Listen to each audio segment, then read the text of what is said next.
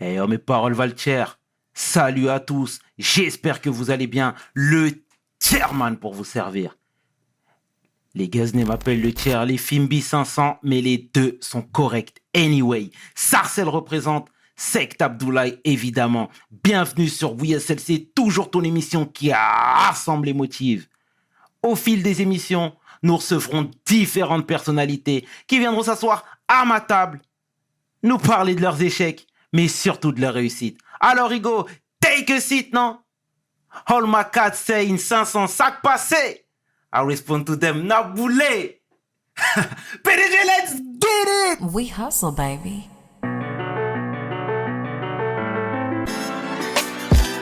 Le chairman. Hustle, baby. Le chairman. We hustle, baby. Le chairman. De retour sur We Hustle. Et aujourd'hui, j'ai l'honneur, nous avons l'honneur et le privilège de recevoir un warrior, un survivant, un athlète, mais le plus important, un homme de cœur. L'homme que l'on nomme Jean-Baptiste à l'aise. Oh là là, quel honneur, quel honneur, quelle entrée. Ça me touche, ça me touche. Comment va? Bah, écoute, je suis très heureux de, de venir à cette belle émission que je viens de découvrir. Et euh, tant que la santé et de l'espoir. Ça fait plaisir. Merci à toi d'avoir accepté l'invitation. On est honoré de te recevoir, sincèrement. Ah, merci à vous pour sincèrement, aussi. sincèrement. JB, dis-moi, euh, est-ce que je peux t'appeler JB déjà? C'est JB sous pose intime. Si tu m'aimes bien, c'est bon. C'est all good. C'est la famille, on va dire. C'est c'est all, c'est la famille, c'est Voilà. important. C'est important. Dis-moi, est-ce que tu peux te présenter, s'il te plaît, pour celles et ceux qui ne te connaissent pas? Alors, je m'appelle Jean-Baptiste Alaise. J'ai 30 ans. Je suis originaire de, du Burundi. Et c'est un, tout petit, c'est un tout petit pays qui est à côté du Rwanda, le Congo. Et je suis rescapé de la guerre civile en 1993. Les conflits entre Hutu et Tutsi, donc je suis Tutsi. Mhm. Et euh, donc les Hutus voulaient nous exterminer. Sur une histoire où on n'était pas vraiment euh, au courant. Ça s'est fait à, à dernière minute. On n'a pas eu le temps de prendre un rendez-vous pour la guerre. Et tout le monde a été massacré. euh, tout- toute ma famille a été, a été massacrée pendant cette, euh, ce conflit. Et moi, je suis un des derniers survivants. Et j'ai dû notamment assister à, des, à l'assassinat de ma mère devant mes yeux. Mhm. Parce Oh. que le but des Hutus ils avaient un but précis, c'était d'exterminer tous les Tutsis, donc les familles productrices, les mamans, les enfants. Donc j'avais trois ans quand ils, ont voulu euh, nous tuer. Donc j'ai eu euh, notamment quatre coups de machette, un, à la bra- un au bras, à la jambe et euh, derrière la nuque Mhm. et dans le dos. Excuse-moi de te couper, mais c'était quoi le but? Ça part d'où cette guerre civile? Et déjà, t'avais quel âge? Alors j'avais trois ans. Cette guerre euh, part de nulle part pour nous, hein. Euh, parce que c'était des, des voisins, des gens qui connaissaient très bien ma famille, qui venaient souvent à la maison. Ok. Le lendemain, ils ont vrillé et on l'a pas compris. Surtout qu'on n'était pas du tout prêts. C'est pas, pas une guerre, c'est quand euh, il y a deux pays qui sont prêts à s'en frotter ou deux, deux ennemis. Ou... Mais là, c'était, euh, on nous a massacrés. C'est, euh, c'est un crime contre l'humanité, on va dire. Mais moi, j'avais trois ans, donc c'était encore plus compliqué pour que je comprenne. Et en grandissant, j'ai appris que c'était un- une guerre de business. Et, mais bon, comme on dit, c'est mon passé, c'est le passé. Aujourd'hui, bah, je suis là et je suis. euh, J'étais très honoré d'avoir été adopté dans une très belle famille à l'aise, où j'ai eu euh, un papa et une maman qui m'ont donné cette éducation, qui m'ont donné, de- qui donné de l'amour et de l'espoir. Et j'étais placé en orphelinat pendant de mes 3 ans jusqu'à mes 7 ans, Mhm. avant que je sois adopté.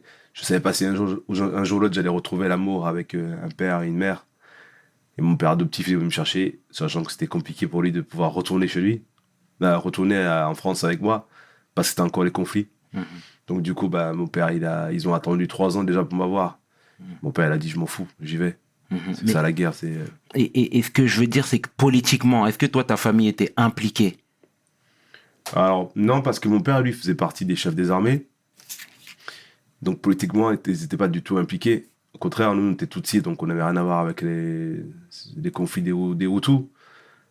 Mais euh, on connaîtra jamais la véritable histoire.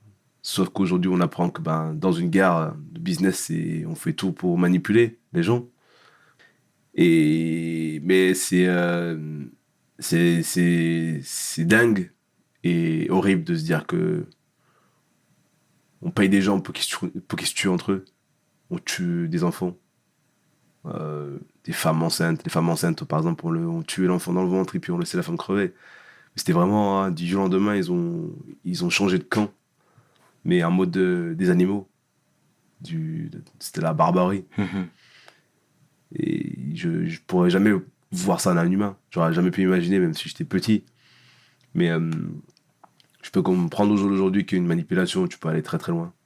Dans la haine et dans la vengeance, la manipulation, on peut faire des choses très très sales. Ils ont, ils ont, les Hutus, ils ont tué plus d'un million de morts en deux semaines.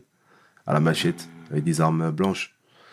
Et quand le gouvernement, les casques bleus étaient là-bas, bah, ils ont tous fui. Ils n'ont pas, ils pas essayé de calmer les choses, de protéger. Ils ont tous fui. Aujourd'hui, on apprend que bah, c'est eux qui ont fait tout ça. Et c'est dur de me dire que pour de l'argent, j'ai été assassiné. Parce que pour moi, je me suis considéré comme euh, une personne qui a connu la mort et le retour en même temps, parce que j'ai dû assister au, fameux tunnel avec le soleil qui s'éloigne. D'ailleurs, c'est beau, parce que j'étais à ce moment-là, j'étais content de, de partir avec ma mère, parce qu'en plus de ça, j'ai- lors de, lors de, de l'assassinat de ma mère, euh, je devais voir quand ils l'ont coupé la tête. Et la tête, elle a roulé à côté de moi, et c'était vraiment des images horribles. Et donc, moi, j'étais vraiment euh, dans le côté où je l'ai protégé ma mère. Même si j'étais petit, je pouvais pas faire grand-chose contre six hommes. Mais quand, je, quand j'ai assisté à ce fameux tunnel avec la lumière qui s'éloigne, j'avais le sourire, j'étais heureux. Et euh, donc je me suis dit, je, reste avec ma mère. Et quand je suis revenu euh, à la vie, je me suis réveillé à l'hôpital, je sais pas combien de temps après, parce que j'ai dû faire un, un coma, apparemment. C'est les soldats de mon père qui ont été voir la maison pour voir si on était encore en vie. Il s'avère qu'ils ont vu que j'avais une part de conscience où j'étais encore un peu en vie, mais j'ai perdu tellement de sang en fait que mon cerveau était plus rigué, mon corps était plus rigué, il n'y avait plus rien. Donc ils m'ont emmené à l'hôpital et pour euh, essayer de me sauver, ils, ils m'ont fait une injection du sang. Et ce qui est marrant, c'est que arrivé à l'hôpital, je suis arrivé dans un état mais très très critique. Mais j'aurais pu euh, j'aurais pu euh, y passer là-bas parce que j'avais perdu beaucoup de sang et on m'a injecté du sang. Et en fait, mon groupe sanguin, quand je, suis arrivé en France, quand on a fait les examens, je me suis aperçu que c'était O+. C'est un sang qu'on peut donner, mais pas recevoir n'importe quoi. Nous, là-bas, au Burundi, on n'avait pas de... On n'a pas de carnet de santé pour savoir qui, tu es, quel, groupe sanguin tu as. Donc ils m'ont injecté un sang et ça a l'air qu'aujourd'hui je suis là. Et c'était vraiment euh, horrible parce que l'hôpital, c'était pas du tout un hôpital comme, euh, comme on a en France. C'était vraiment un truc pour sauver les gens. Tout le monde était mélangé, les enfants, les vieux, euh, les rescapés de la guerre, tous dans la même salle. On avait un seul groupe électrogène pour, euh, pour nous opérer, nous, nous endormir. Donc il s'avère que ben, certains ils étaient soignés en mode sans être endormis. Comme moi, je pense. Bon, moi, je suis arrivé dans un état très critique, donc c'était compliqué à, me dire qu'on va essayer de m'endormir, je suis déjà parti. Et donc à l'Infoena, bah, je, je me suis construit tout seul dans un lieu où il y avait des viols, des trafics d'organes, des enfants vendus pour l'esclavage, pour euh, tout ce que vous voulez. Et euh, c'était vraiment euh, comme quand on arrive en prison. Si t'as pas de gars, c'est compliqué à t'en sortir. Donc j'ai eu la chance d'avoir été protégé par une fille qui s'appelle Zita et Marius. C'était comme mon père et ma mère là-bas. Parce que je suis arrivé, j'étais un des tout, un des tout petits. Et qui, qui ont pris soin dans, dans mes bras et de. Enfin, ils, ont, ils ont joué le rôle du, du, père et de la mère. Il s'avère que 5 ans, 6 ans après, bah, je me suis fait adopter en France. Et là, bah, j'ai découvert euh, ce nouveau monde. Je savais pas du tout euh, qu'il y avait un, un autre monde en dehors du mien. Je n'avais jamais vu de personnage de couleur, de blanc. Quand j'ai vu mon père, j'étais, j'avais un peu peur parce que, vous savez, en Afrique, on raconte les mêmes histoires de, de. Par exemple, les, les Noirs, c'est des cannibales, ils mangent des Blancs. Ben, nous, on raconte euh, l'inverse. On dit que les Blancs, ils mangent les Noirs. Quand j'ai vu mon père adoptif, sans savoir que c'était mon père adoptif, parce qu'on se comprenait pas, moi je parlais ma langue kirondais et lui il parlait français. Donc c'était compliqué à se changer, à se parler. Mais euh, j'avais vraiment euh, une sensation de, peur et de me dire qui c'est ce monsieur? J'ai jamais vu une personne un personnage de couleur euh, différent de des autres. Et je savais pas ce qu'il voulait. Pour moi j'avais j'avais qu'une identité c'était que je pensais qu'il venait me manger. Il venait m'acheter pour me manger par rapport à tout le trafic d'enfants qu'il y avait. Mais euh, très rapidement euh, il est venu avec plein de cadeaux. J'ai senti que ce, ce monsieur là était venu pour quelque chose.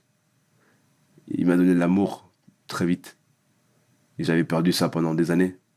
Je pensais même pas un jour ou l'autre que j'allais retrouver l'amour. J'étais vraiment comme un enfant abandonné, un animal, quoi. Et euh, même là-bas, on n'avait pas à manger, on survivait. Et c'était vraiment très, très, très difficile. Donc, bah, je suis parti euh, naturellement avec lui, sans savoir où j'allais partir. D'accord. Et t'es le seul survivant dans ta- de ta famille, pardon? Oui, je suis un des seuls survivants de ma famille. Mais euh, en 2016, je suis, 2013, je suis retourné dans mon pays pour vraiment savoir d'où je viens et qui je, qui je suis. Comme on dit, c'est important de retrouver ses racines. Comme beaucoup de gens ne, pensent pas le faire.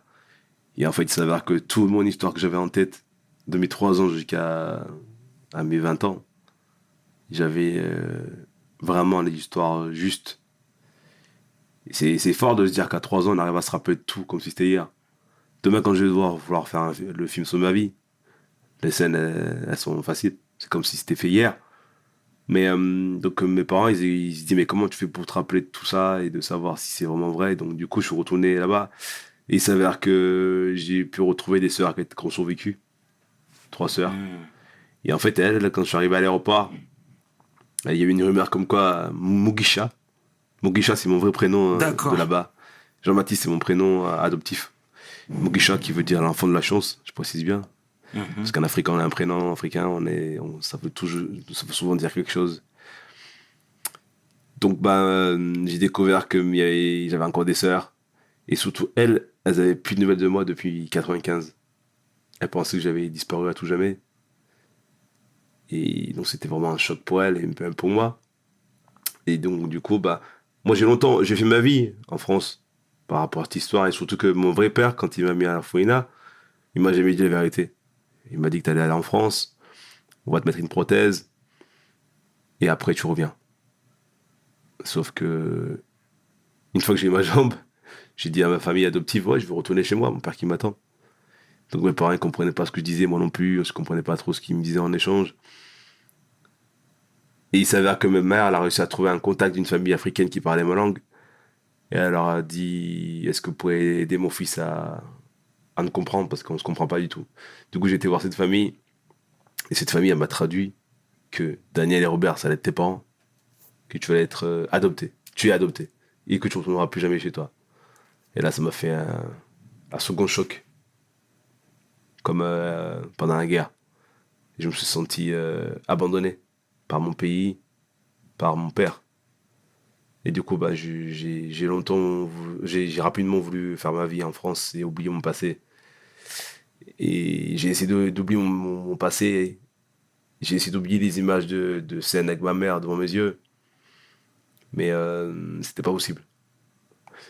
J'ai été voir pas mal de. Enfin, j'ai fait euh, quelques séances avec la psychologue, 3-4, pas plus. Au bout de la quatrième séance, je lui dis Mais moi, je viens pas ici pour que, je paye, euh, pour que mes parents payent aussi cher pour une fasse faire des ronds et des carrés et des dessins, quoi. Je m'en- fous de ça, quoi. Moi, je veux vite réussir. Je suis un combattant, je suis prêt. Elle m'a dit, euh, honnêtement, vous êtes un enfant très fort et vous avez souffert dans votre passé, mais je pourrais jamais avoir votre force. Je pourrais jamais vous donner, donner plus que ce que vous avez. Mais tout ce que je peux vous conseiller, c'est de parler. Ce qui vous fait mal au fond de vous. Mhm. Parler de votre histoire aux gens qui veulent vous écouter. Comme on fait maintenant. Parce qu'avant, je parlais pas du tout. Bien. Ni à mes parents, ni à personne. Je suis resté dans ma souffrance, dans ma douleur. Et, et il s'avère que je l'ai fait et ma vie, elle a changé du jour au lendemain. Mhm, Bien. Et c'est une excellente chose, hein, euh, JB. Sincèrement, c'est une excellente chose. Ça prend au trip, hein, tout ça. Euh, je voulais rebondir sur la famille à l'aise, du coup, tes parents ado- adoptifs. Euh, T'avais des frères et sœurs adoptifs? Ben, c'est c'est vraiment une histoire de ouf parce que mon père adoptif, il a une prothèse à la jambe. Oh. Moi aussi. Donc quand il est venu à l'orphelinat, il m'a- montré sa jambe. Et il m'a fait comprendre que c'est ça que tu, vas avoir quand tu vas arriver en France. Et du coup, bah, euh, peut-être que la fusion et la connexion s'est fait rapidement parce que j'ai l'impression d'avoir un personnage qui est comme moi et qui allait, m'aider dans mon futur. Tout s'est fait de manière où il y avait énormément de connexion. Et moi, je suis quelqu'un qui, qui, qui marche avec la connexion. S'il n'y a pas de connexion, c'est mort. Et donc, du coup, bah, je, je me retrouve à, à savoir que mon père, il manque une jambe. Et mes parents, ils Connexion spirituelle, aussi un garçon. Excuse-moi de te reprendre. Connexion spirituelle? Quand tu parles de connexion, quel genre de connexion? Connexion. euh, je sais pas, il y a un truc en moi qui. Comme s'il y avait un- deux aimants qui se rassemblent entre elles. Parfois, s'il n'y a pas d'aimant qui fait que vous allez ra- rassembler deux aimants, ben, pour moi, il n'y a pas de. C'est pas bon. Donc, en fait, j'ai une connexion sur l'humain. J'arrive à ressentir si la, personne est bien, pas bien. Et j'écoute beaucoup mon cœur. Et non pas. hum, non pas ma tête, ni. euh, par exemple, il y a des gens qui vont toujours se méfier des gens. Moi, je, me, je me suis méfié de personne. Et pourtant, j'ai souffert de mon passé. J'avais la haine contre l'humain. J'aimais plus personne. Je croyais plus à n'importe qui. Personne, tout quoi. J'étais comme un enfant sauvage. Et j'ai dû apprendre à aimer l'humain. Pour euh, justement avoir une, vie meilleure plus tard. C'était quelque chose qui n'était pas facile. J'ai réussi. Donc aujourd'hui, ben, je suis une personne qui va, qui va avoir une connexion différente ou alors qui va, qui va, euh, s'ouvrir différemment par rapport à beaucoup de gens. Moi, je te laisse toujours ta chance d'être mon ami. Bien. Demain, si je devais rencontrer les gens qui ont tué ma mère devant mes yeux et qui m'ont conseillé de me tuer moi, je leur serrais la main. Oh, Parce que le passé m'a détruit, mais le passé m'a fait devenir l'homme que je suis devenu. Et c'est important, je pense, le, le pardon et, et, euh, et, et dire que, bah, ok, on a fait une erreur, mais suivant comment tu viens, bah, je peux te pardonner. Et ça, c'est quelque chose que j'ai appris avec le passé. Et, et je suis fier de, ce- de cette histoire, en fait. Beaucoup de gens, ils ont du mal à comprendre comment je pourrais pardonner les gens qui ont fait ça à ma mère et à ma famille. ce que je peux souligner de tout ça, c'est que tu as un mental d'acier. Et ça, euh, personne pourra te l'enlever. Personne Non. pourra te l'enlever, JB. Euh, voilà, tout à l'heure, je te parlais de ton père adoptif, du coup, qui, du coup, a adopté également. Et t'étais pas le seul, finalement, d'après ce que j'ai pu comprendre. Bah écoute, il s'avère que mon frère, il est. euh, je suis arrivé à la maison, il y avait un autre garçon. En plus, il était noir. Oh. Dans un tout petit village où il y avait que des blancs, 300 habitants. C'était où Alors, ça s'appelle Bonlu-sur-Bion. C'est à 30 minutes de Montélimar. Ok. Montélimar, c'est un petit village dans la Drôme. Donc, euh, j'ai pas été à Montreuil. Euh, euh, donc il y avait vraiment très peu d'habitants, on était 300 habitants et c'est que que des blancs. D'accord. Donc quand j'ai vu mon frère qui était noir, ça m'a rassuré et c'était cool. Je me sentais moins seul parce que chez moi j'ai c'était dur. Hein. J'avais droit à Bamboula, c'est un nègre, tu vois des trucs euh, horribles. C'était pas euh, c'était pas du tout euh, Mm. ce que je, je pensais voir et entendre. Et donc du coup lui il est du Rwanda et il est Hutu. Oh. Et c'était fait exprès? Non. Wow. Mes parents, ils ont quand même intérêt à de- adopter un enfant qui a la même histoire que moi et qui, qui est euh, l'ennemi ou euh, qui a essayé de me tuer, quoi. Donc mes parents, ils, ils auraient un peu peur hein, sous le coup, mais ils savaient qu'on était des enfants, euh, qu'on n'avait rien à voir, tout ça. Lui, il est arrivé, il avait 6 ans. Et euh, on a grandi comme des frères euh, normaux et, et on chamaillait, mais rien à voir avec le fait que moi je suis tout petit et lui est autour. Oui, euh, disputes vois. de frères. Voilà, disputes de frères, hein, on n'avait rien à voir avec euh, ces conflits, cette histoire. Et, euh, et ce qui est marrant, c'est qu'on n'a jamais parlé de notre histoire. Jamais. Ok. Et du coup, comme tu l'as si bien dit, noir, dans la Drôme, dans un petit village, qui plus est handicapé. T'avais une double peine. Ouais. Ah, c'est, euh, c'était vraiment. j'ai passé vraiment. Bah, toute ma vie, en fait. En France, c'est ça. Toute ma vie, j'ai, j'ai subi le racisme et très, très sale. Mais surtout que je comprendrai jamais parce que mes parents, ils sont blancs. Ma famille, elle est blanche. Euh, je suis handicapé. Ma mère et mon père, ils m'ont aimé comme jamais. Mais euh, quand je vois euh, les gens qui ont inventé le mot racisme, le mot handicapé, j'ai du mal à comprendre. Euh, je, pose souvent la question aux enfants, parce que je fais pas mal d'in- des interventions dans les entreprises et dans les, écoles. Je demande aux enfants, c'est quoi le mot handicap pour vous? Les enfants ils me répondent, c'est celui qui manque une jambe, celui qui est en fauteuil roulant. Et moi je leur dis, ok, je vous explique ce que ça veut dire le mot handicap. Le mot handicap, c'est quelque chose qui t'empêche d'avancer, qui t'empêche de faire les choses. Être gros, c'est un handicap, parce que tu peux plus rien faire de ta vie. Euh, avoir des lunettes de vue, c'est un handicap, parce que tu vois pas très bien. Euh, avoir cette chose qui fait que ça t'empêche d'aller, par exemple, quand tu dois aller draguer une fille, que tu as un blocage en toi qui fait que tu peux pas aller voir la fille parce que tu te retrouves à être bloqué, c'est un handicap. Euh, moi, je me, me suis jamais considéré comme une personne en situation de handicap. Parce que moi, mon handicap, c'était devenu ma force. Et mon handicap ne m'a jamais empêché de faire quoi que ce soit. Bien. Je fais du snowboard, du ski, du skate, du roller, du breakdance. Je saute à 7 mètres 20. Je cours en, en 50, 60. Excellent. J'ai fait Ninja Warrior. Je suis allé plus loin que les, deux- les- les candidats qui ont deux jambes. Premier athlète avec une jambe en moins. Euh, je suis devenu premier athlète euh, à avoir fait les championnats de France avec les valides en soin longueur. Euh, j'ai jamais trouvé euh, quelque chose qui m'empêchait de faire les choses par rapport à mon handicap. Donc du coup, ça me- ça m'empêche, ça m'embête de voir que les gens ils me montrent du doigt comme ça. Toi, l'handicapé. Alors que souvent, je leur dis, vas-y, viens, on y va, on va faire la course. Et après, il y a toujours des excuses. Ah non, vas-y, je mets mes chaussures.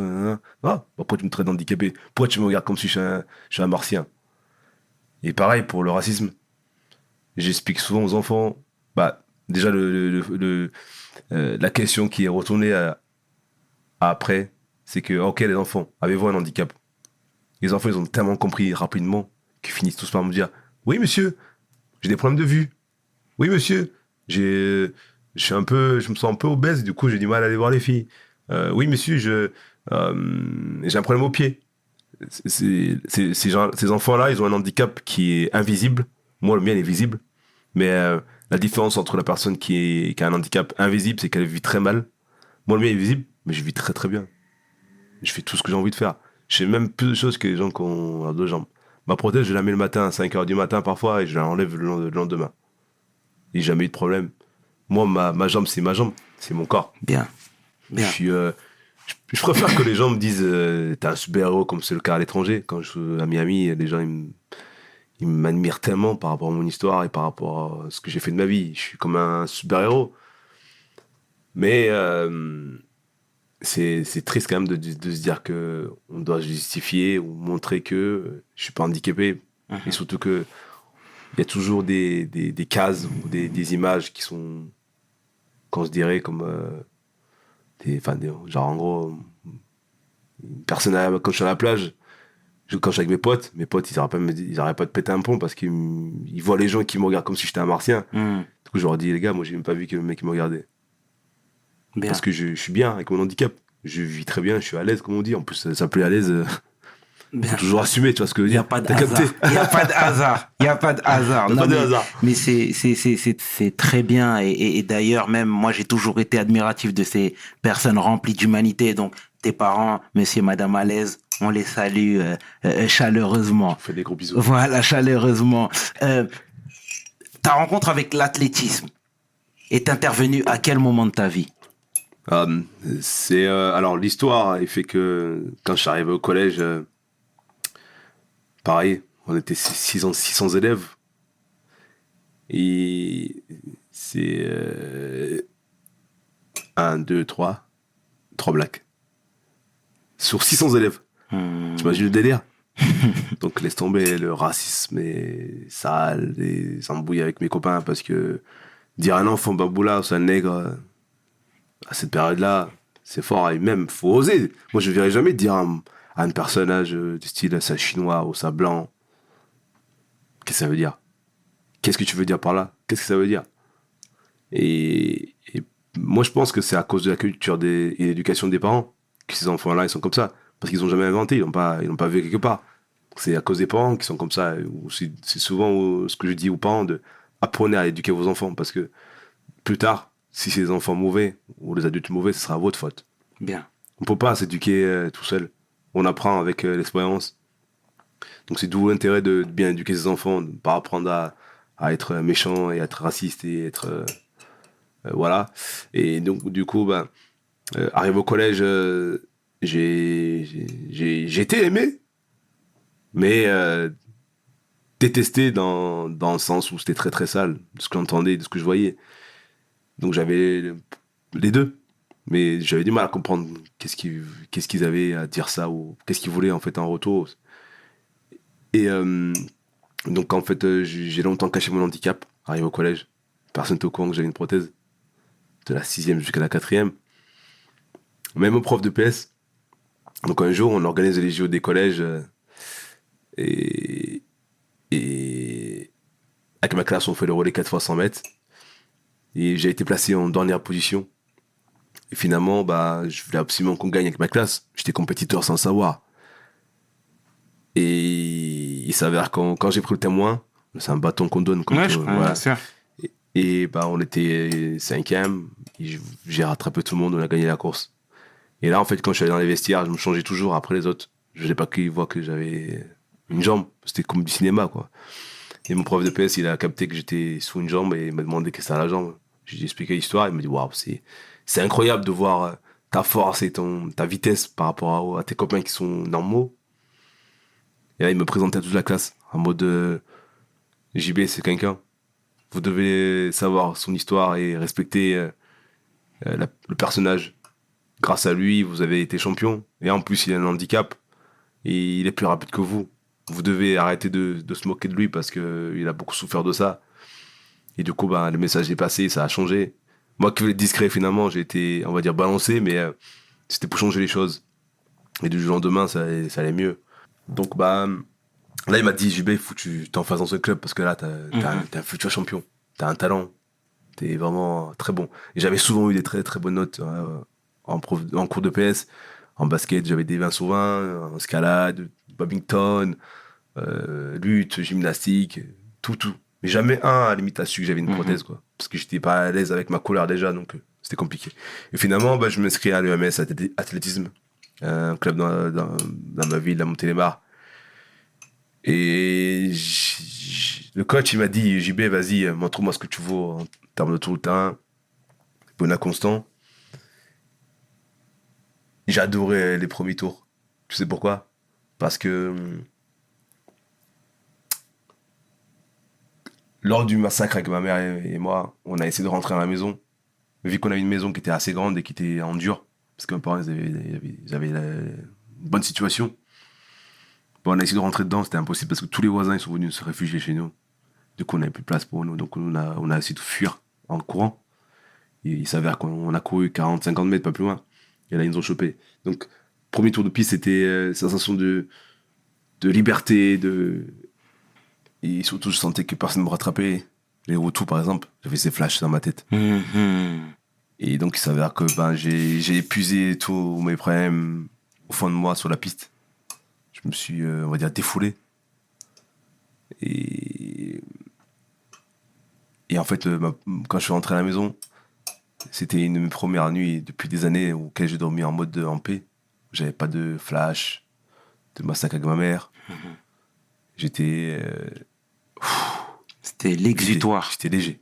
J'étais léger, c'était l'exutoire, comme on dit. Et, et ma mère était contente parce qu'elle voyait tous les problématiques que j'avais pour essayer de, m'endormir sans faire des cauchemars, sans rien, parce que j'ai longtemps fait des cauchemars.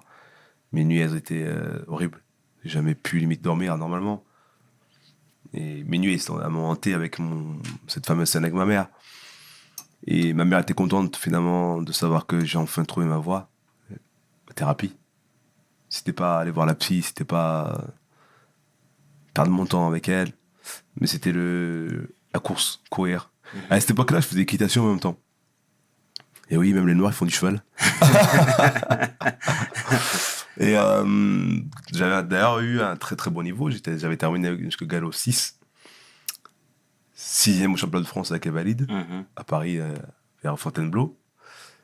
Mais c'était souvent le cheval qui se défoulait, jamais moi. Donc j'avais besoin de faire un sport qui me défoulait un peu plus. Il s'avère que je faisais les deux en même temps. Donc là, j'ai commencé à faire mes premières compétitions. Ça a commencé à me dévoiler un peu plus avec mon handicap. Je pouvais me changer un peu, devant tout le monde parce qu'avant, je ne me changeais pas devant tout le monde. Donc euh, ce, sport-là m'a aidé à me dévoiler un peu plus. J'ai commencé à être champion régional, départemental avec les valides. J'ai j'ai montré à tout le monde que, ok, j'ai un handicap, mais euh, je veux être le meilleur. Pas de- pas de- d'excuses, pas de limites. C'est bien, c'est bien. Et Et il s'avère que six mois après, euh, par rapport à mes résultats que je faisais avec les valides, la fédération d'e-sport euh, me, me contacte pour me dire euh, JB, t'es talentueux et t'as des bons résultats. On a envie de te sélectionner pour les championnats du monde de moins de 23 ans. Je dis, oh, c'est rapide, hein, je viens de commencer. je dis, ok, plaisir. Je n'avais jamais quitté la France depuis mon adoption. Pris l'avion pour voyager. Donc c'était en Irlande, je suis parti là-bas. Et euh, donc du coup, j'ai adoré euh, ce nouveau championnat parce que là, j'étais vraiment avec des athlètes euh, qui avaient un handicap, mais je sentais qu'ils avaient une force, de, rage de vaincre, peu importe euh, leurs différences. Et j'étais en gros dans mon milieu. Et il s'avère que ben, j'étais fier de représenter mon pays, qui était la France. Donc je voulais absolument encore ramener une médaille, même si j'avais pas eu beaucoup d'expérience dans ce milieu-là. Donc je suis rentré chez moi avec trois médailles d'argent. excellent, excellent, excellent. J'ai rempli euh, la mission. C'est bien, c'est bien. la longueur, le lancer de disque et, euh, et du sprint. Est-ce qu'à ce moment-là, tu t'es senti important? Euh, non, non. Toujours Non, pas? Toujours pas important parce que j'étais content, épanoui en fait, dans là où j'étais. Comme je dis à, comme je dis à tout le monde, j'ai jamais fait ça pour être champion. Mais par contre, quand j'ai été adopté en France et j'ai su que mon- mes deux pères, c'était, c'était, c'est mes héros, c'est mes deux héros. Ils ont, ils ont, ils ont sacrifié leur vie. Parce que mon, mon, mon vrai père, lui, il était, euh, si tu veux, il, il était dans, dans le dur de dire que j'abandonne mon fils pour qu'il ait une vie meilleure comme j'ai maintenant. C'est, c'est fort.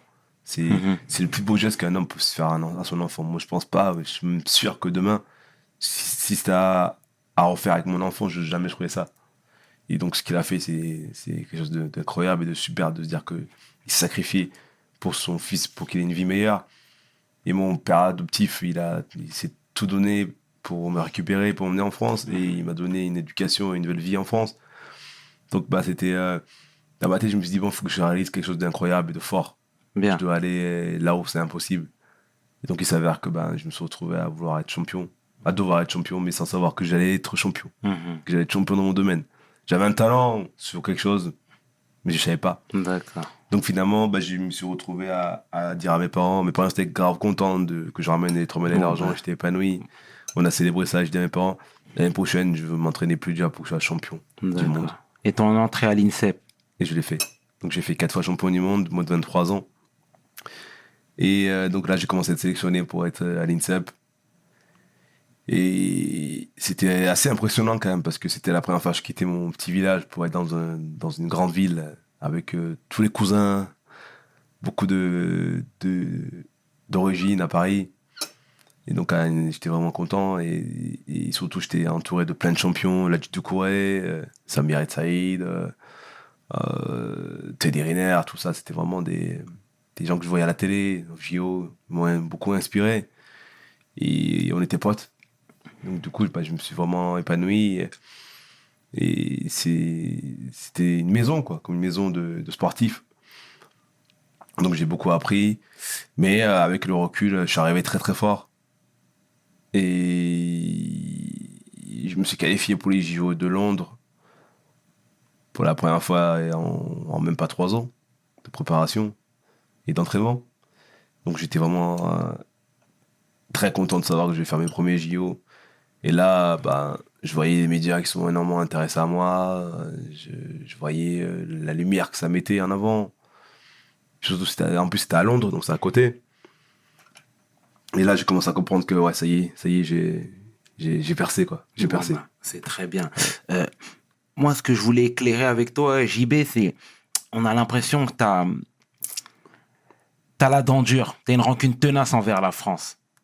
Tu vois, j'ai vu ici et là dans différentes interventions, tu disais que on t'a pas respecté, on vous a pas respecté. Euh, euh, et du moins même ton handicap, hein, finalement.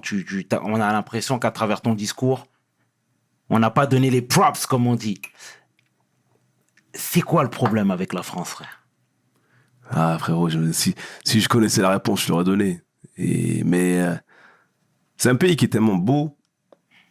Il y a tellement de, cultures et de coutumes différentes chaque jour et avec plusieurs euh, personnes. Mais quand j'entends liberté, égalité, fraternité ou un pays sociable, non, c'est pas possible. C'est pas possible. Entre la vérité, entre ce qu'on dit et la vérité, pour moi, il y a un autre monde. C'est un pays qui, euh, qui pense beaucoup à soi-même. Il y a énormément de cases.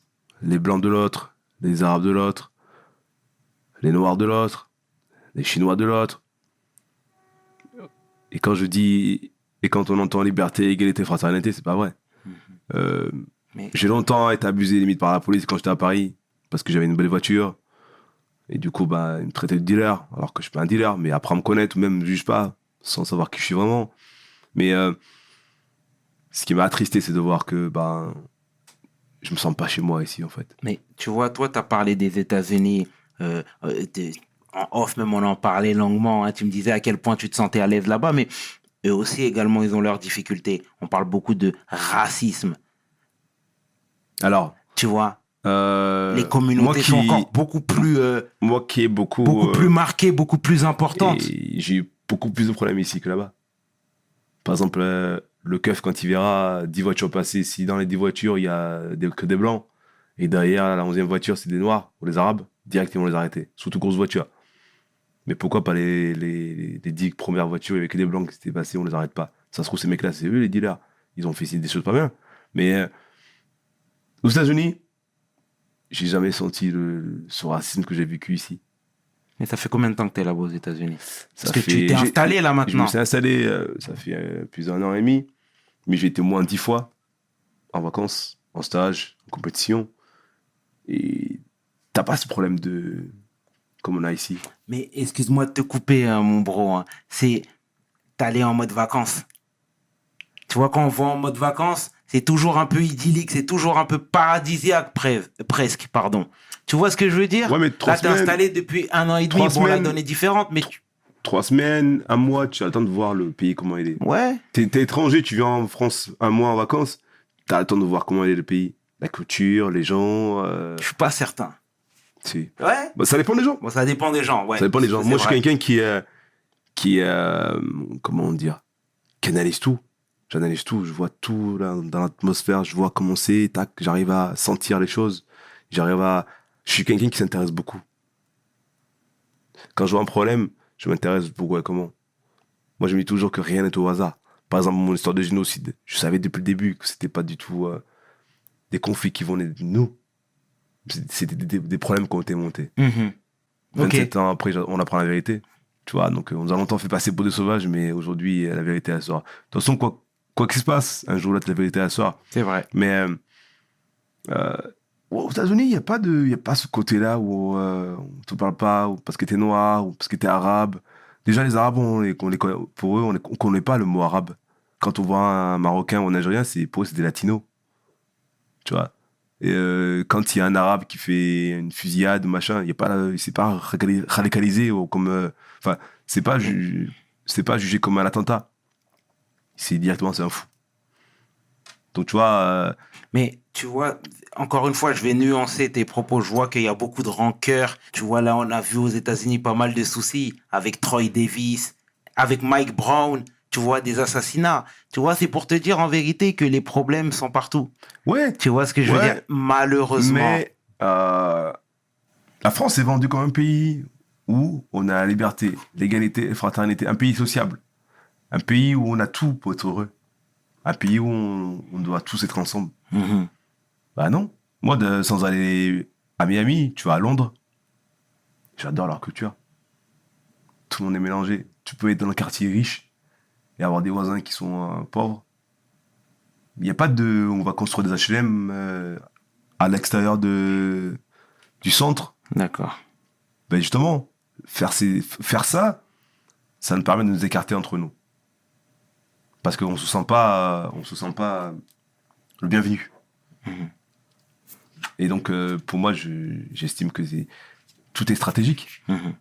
Tout est. euh, euh, par exemple, demain, je verrai jamais un président noir en France. Je ne verrai jamais voir ça. Impossible. Je suis quelqu'un qui dit ce qu'il a vécu. Moi, je parle pas des autres. Moi, je parle de ce que j'ai vécu moi. Ça se trouve, toi, t'as pas vécu ça ici. Ça se trouve, t'es heureux que la France, te soutienne, te. Voilà. Mais moi, de ce que je vois, de ce que j'entends, je vois, en, en étant étranger ici en France, on souffre. Et je suis pas à le dire. Mais beaucoup n'ont pas vont pas le dire parce qu'ils ont peur. Mhm. Mais la, liberté a un prix. Et par aujourd'hui, moi, je, suis- prêt à payer. Mais on peut pas, on pourra jamais, on pourra jamais enlever, ta liberté. Parce que tu es un humain. Tu t'es battu pour euh, X raisons. Mais euh, tu dois être. euh, quand tu as fait les choses, quand fait bonnes choses, j'estime que tu dois être considéré à ta juste valeur. Moi, ici, je suis, pour moi, je j'ai longtemps été vu comme un noir handicapé, non pas comme euh, une légende ou un héros ou un champion. Mhm. Et cette case-là, elle me déplaît. Voilà pourquoi je suis parti euh, m'installer à Miami, parce que tu vas acheter, un- tu vas, tu veux louer un appartement. Le fait que tu t'appelles Jean-Baptiste l'aise, ça fait français comme prénom. Mais quand il te voit, t'es un Renoir. Ah, euh, le patron, il est pas très d'accord. Mais tu- le, le patron de, du bien, il est à bout du monde en Russie. Tu crois qu'il sait que moi, je suis Jean-Baptiste l'aise, je suis noir. Il s'en fout, lui, il veut son argent. Donc, toi, déjà, direct, il y a des, amalgames. Et j'ai vécu tout ça partout, même à la fédération, euh, dans, dans ma discipline, il y a du racisme. Tu vois, donc euh, c'est triste de voir euh, que finalement, bah, les gens pensent qu'on vit dans, une, dans un pays où on a la liberté d'expression, il y a l'égalité, fraternité, c'est un pays sociable. Non, non, Mhm. Je ne peux tout, pas cautionner ça. en tout cas, euh, Dieu nous a créés pour qu'on soit tous euh, des personnages euh, très forts. et c'est ce qu'on. On est tous bons pour réussir. Il n'y a personne qui est plus bête qu'un autre. Mais il faut se donner les moyens. C'est important. C'est important. Et c'est ce qu'on va retenir. C'est ce qu'on va retenir, JB. Euh, et c'est quoi ton rapport avec l'Afrique? Mon rapport avec l'Afrique, ben, justement, euh, ouais, j'ai eu, euh, j'ai été écuré de mon pays d'origine, avec l'histoire. Et aujourd'hui que je m'aperçois ben, que je dois... ben, j'ai dû pardonner mon passé déjà par rapport à ce que j'ai vécu pour, arriver, pour aller mieux dans ma vie. Mais euh, j'avais mis la France là-haut et puis mon pays, je oublié. Ben, aujourd'hui, j'ai envie de créer des liens avec mon pays de- d'enfance parce que c'est pas eux que je dois leur vouloir. Même si les gens pensent que eux que je dois en vouloir, mais non. C'est mes racines. Euh, ils ont été manipulés pour l'argent. Euh, Aujourd'hui, j'ai envie de, de faire en sorte de, de faire des projets là-bas, refaire un orphelinat, parce que l'orphelinat où j'étais adopté, elle a été détruite parce qu'il y a eu trop de trafic. Le président, de, le patron du, de l'orphelinat, il a fini en prison. Donc j'aimerais bien recréer un orphelinat pour donner de l'espoir aux enfants pour avoir une vie meilleure comme j'ai eu moi. Euh, J'aimerais faire une. Enfin, j'ai une association qui s'appelle Mogisha auquel euh, je charge des fonds pour euh, pouvoir créer des prothèses à ces enfants-là qui n'ont pas, de- qui ont pas de prothèses. Excellent. Euh, on m'a fait rêver et aujourd'hui j'ai envie de faire rêver. Oh, c'est terrible.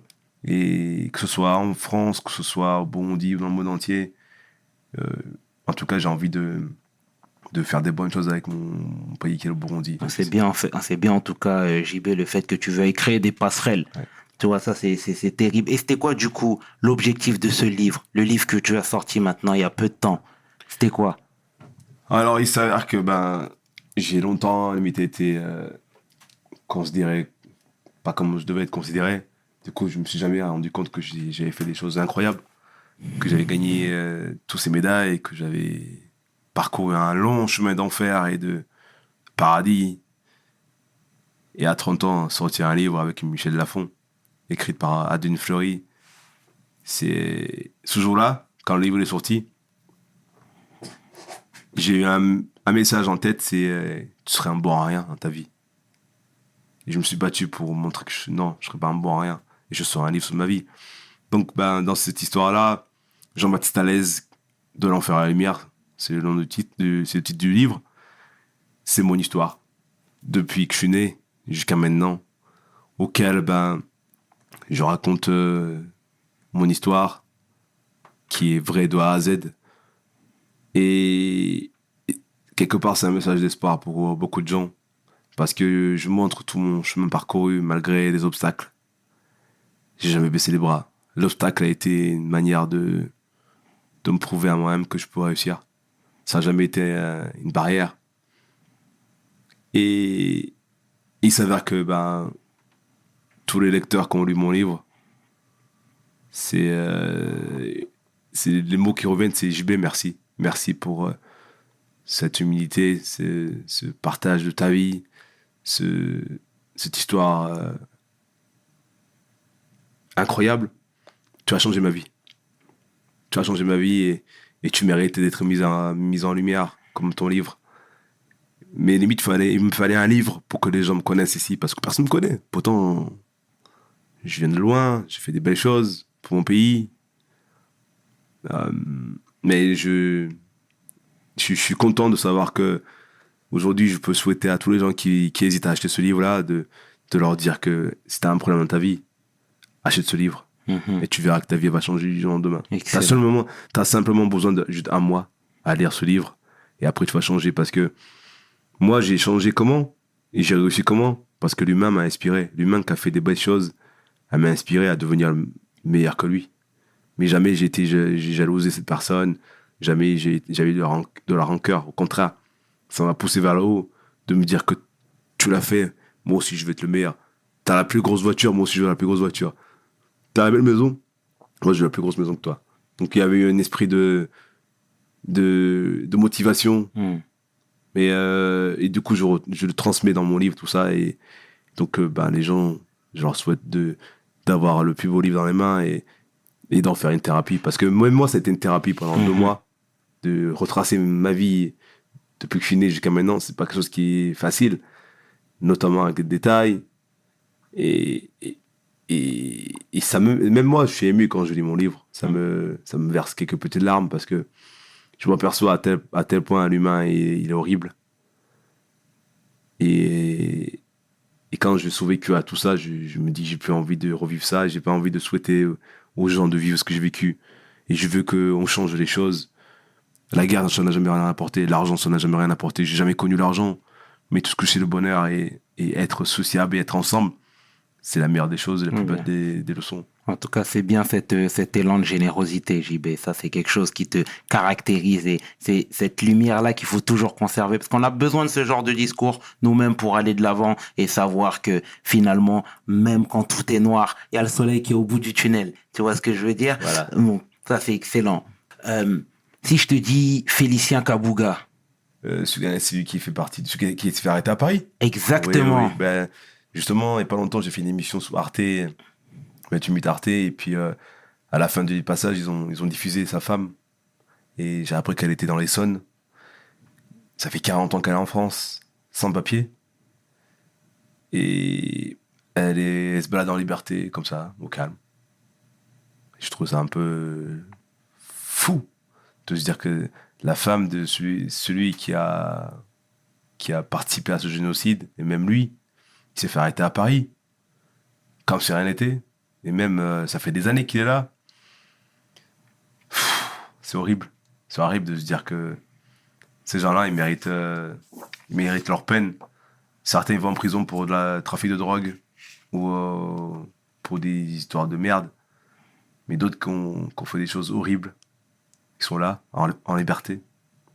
Et sans papier en plus. En tout cas, au nom de toute l'équipe de WSL, on te remercie pour cet échange deep, cet échange profond, sans concession.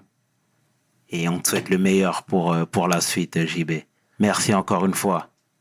Merci. C'était 500 avec l'homme qui le nomme Jean-Baptiste l'aise pour WSL. Mes paroles valent Peace. We hustle, baby.